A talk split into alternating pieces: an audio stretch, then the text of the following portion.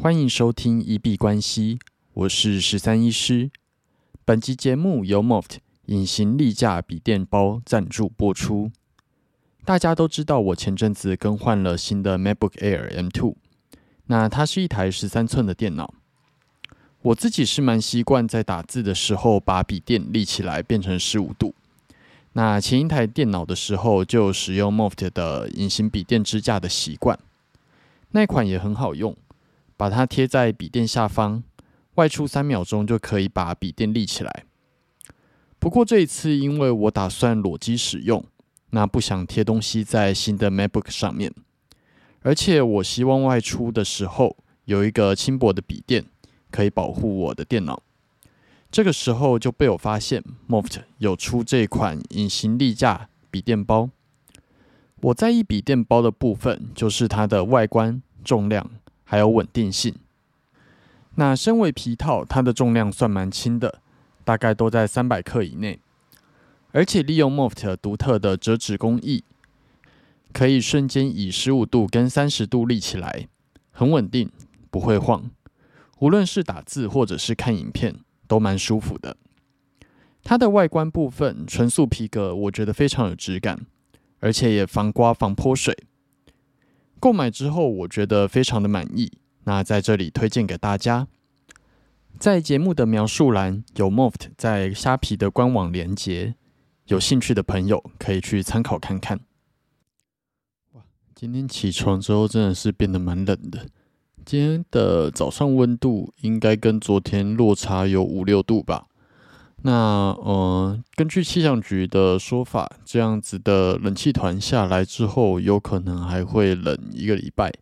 那最低温可能会到十三度。对，那终于在踏入十二月的这一天，开始有一点点冬天的感觉了。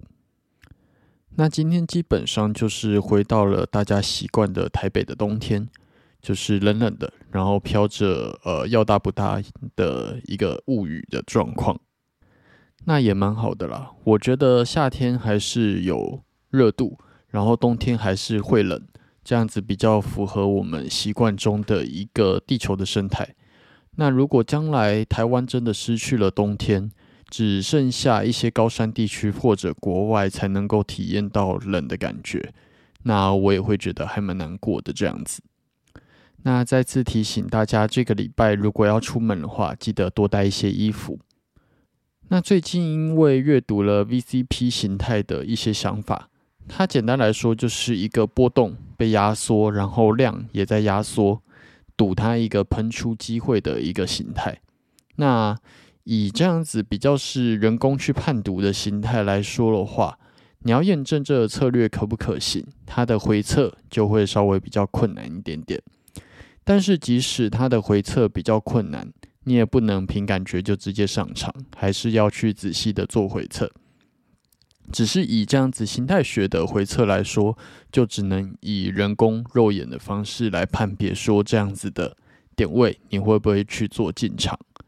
那这个时候，我这两天大概都在跑这个东西了，主要就是靠 Trading View 的 K 线重播的功能这样子。那说实在还蛮辛苦的。我主要是从二零二二年的一月开始跑，那可能就是呃一个小时跑完之后跑一个月，然后要跑第二个月的时候就需要休息一下。那十二月可能比较主要的目标就是把这几个基本策略重新回测，给自己多一点的信心，再来做执行跟改变。那第二个来讲的话，我重新设计了我自己的交易记录的表格。我把栏位减的蛮少的，这可能也是另外一种断舍离的展现吧。栏位变少之后，资讯也会变少，那呃相对来说就不会比较懒得记的状况出现。后来我是想说，直接把 Trading View 上面的网址贴过去栏位里面，那其实一些止损或者是盈利点位这些就不太需要做记载，呃，到时候直接回去看图就好了。当初我把自己的交易记录表格设计的比较复杂一点点，当然是希望说能够把这些想法全部都记录下来。但是后来也发现说，它其实太复杂之后就会让人很懒得去记。那其实也确实从十月之后，我好像都在偷懒。那 对自己虽然这是人性，但是也不能因此来说服自己这样子是合理的，再来做改进。不过说实在，你如果交易记录还蛮麻烦来讲的话，那其实可能反而可以降低你的做单频率，因为你想到要去记录就觉得很麻烦，那你就不会这么密集的想做单。那说不定其实会减少很多你手痒或者在不适当的呃状况出手的一个问题。反正新的形式就稍微试试看。那我再来看要用旧的版本还是新的版本，各有利弊啦。那主要是看我希望记录到多细致，然后跟我啊麻烦度这里去做一个衡量。那这个礼拜还蛮多数据公布的，包含鲍威尔将在等一下两点半的时候发布关于经济跟就业市场的谈话。那这一场谈话对于美国来说是一个还蛮关键的演讲。然后星期五又到了非农数据公布的一个时间，那当然也伴随着美国的失业率的一个公布。那原则上礼拜五会是比较关键的一个时间点。那如果这个礼拜有希望针对数据面去做一些操作的，会是一个不错的机会。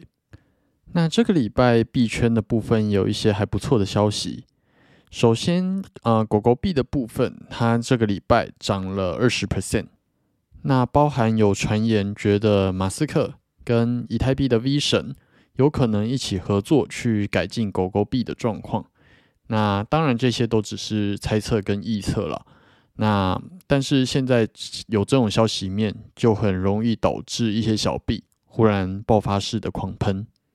那除此之外，今天巴西也通过了加密货币的规范法案，那就是承认了把加密货币当做一个合法的支付手段跟一个金融资产。那也算是很不错向前推动的一个新闻。最后就是币安，它收购了日本的交易所 SEBC，那这个举动让他们获得了当地金融厅监管的牌照，也意味着币安正式进入日本。那这几个以加密货币的角度来说，都是一个很不错的推进。那我们来看一下市场是怎么做反应的。美股 S M P 五百在录音当下收在三千九百八十九，今天的涨跌幅是正零点八 percent，最高点来到了三千九百九十二，那最低点在三千九百三十八。以日 K 的角度来看，今天持续的去做上涨，把前两天的一个黑 K 几乎收复了三分之二的位置。那以整体 K 线来看，仍然是一个还蛮强劲的上涨趋势。今天开盘其实开的比较低，基本上都在三千九百四这个位置去做一个震荡。但是在呃鲍威尔发布谈话之后，出现一根超级大红 K，把前面蛮多根下跌的呃压力位都给突破了。目前冲回到大约三千九百九这个位置，在刚刚的谈话一共涨了零点九八 percent。来看一下比特币。在录音当下收在一万六千九百零六，今天的涨跌幅是正二点八九 percent，最高点来到了一万七千零八十二，最低点在一万六千四百二十一。那今天接续着昨天的上涨，在往上接续突破一根，已经把前面四根微幅下跌的小黑 K 给全部都给收复了，算是一个很不错的表现。那今天比特币一样维持着蛮强势的上涨回调的一个状况。那今天开盘主要都在一万六千四这个位置去做一个震荡，但是在早上八点的时候直接往上拉了四百点，涨了二点四七 percent。那在啊晚上的时间原则上就在做一个回踩的动作，但是在刚刚鲍威尔谈话的时候又往上拉了零点八八 percent。把刚刚的回调几乎给全部收复了，是一个非常强势的多头表现。二哥以太币的部分表现的比比特币在更强势，今天的红 K 表现的更大根。今天在录音当下收在一千两百八十，今天涨了五点二七 percent，最高点来到了一千两百八十六，那最低点在一千两百一十一。那今天的这一根红 K 接续着昨天的上涨，一路往上冲。那下一个压力位大约会在一千三的位置。如果连一千三都能够顺利收复，那有机会开启一波新的多头趋势。今天开盘大约是在一千两百一、一千两百二这个位置去做一个多头的准备发动。那一样是在早上八点的时候，往上直接拉了四点八三 percent。直接往上冲了接近六十点，来到了新的一个回踩的位置，大约在一千两百七。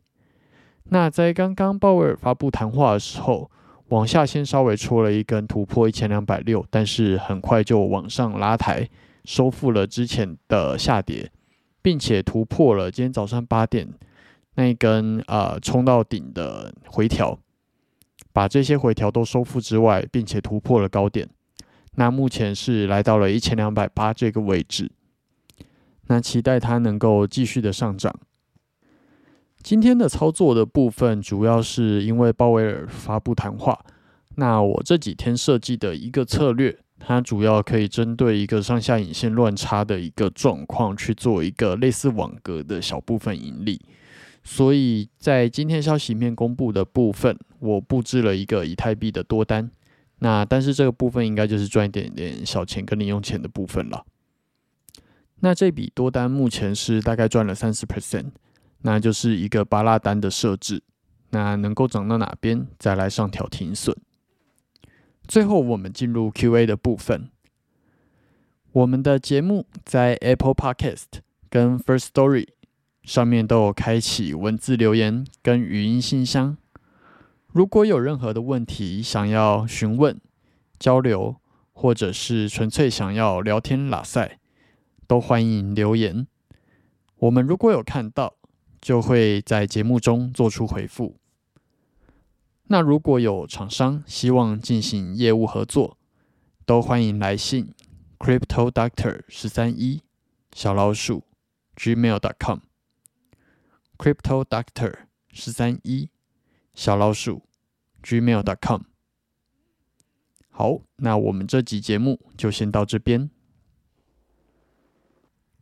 最后提醒：以上节目内容都只属于个人市场观察分享，绝非投资建议。